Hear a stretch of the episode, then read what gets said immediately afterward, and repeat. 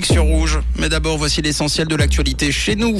En Suisse romande, à 7h ce mercredi, les yeux grands ouverts, c'est Samia. Bonjour Samia. Bonjour Mathieu, bonjour à tous. Un plan déployé à Lausanne pour faire face à la pénurie d'énergie. Euh, De nouvelles violences scolaires à Genève et quelques nuages pour débuter la journée, mais ça va s'arranger.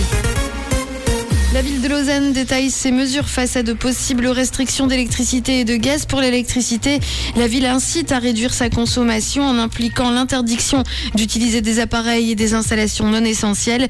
Pour les plus gros consommateurs d'électricité, la ville de Lausanne sera chargée d'informer des niveaux requis et de les contrôler. Des amendes pourraient être dressées.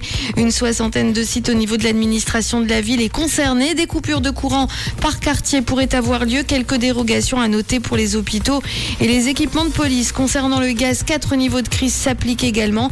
La première phase consiste à limiter sa consommation. La Confédération pourra ordonner la commutation des installations biocombustibles du gaz au mazout.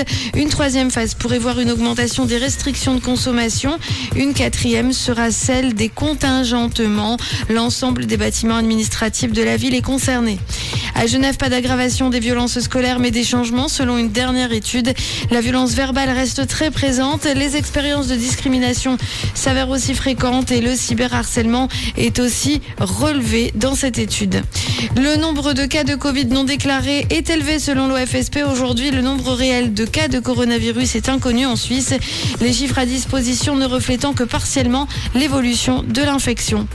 Quitter un groupe WhatsApp de façon discrète, c'est désormais possible. Une mise jour est disponible sur l'App Store depuis le 14 octobre dernier. À présent, pour les utilisateurs d'un iPhone, il est possible de quitter un groupe en toute discrétion. Seul l'administrateur en sera informé. Daniel Craig reçoit la même décoration que James Bond. Nous vous attendions. Voilà ce qu'a tweeté le compte officiel de la famille royale reprenant une des répliques les plus célèbres de la saga. L'acteur britannique a été fait compagnon de l'ordre de Saint-Michel et Saint-Georges hier.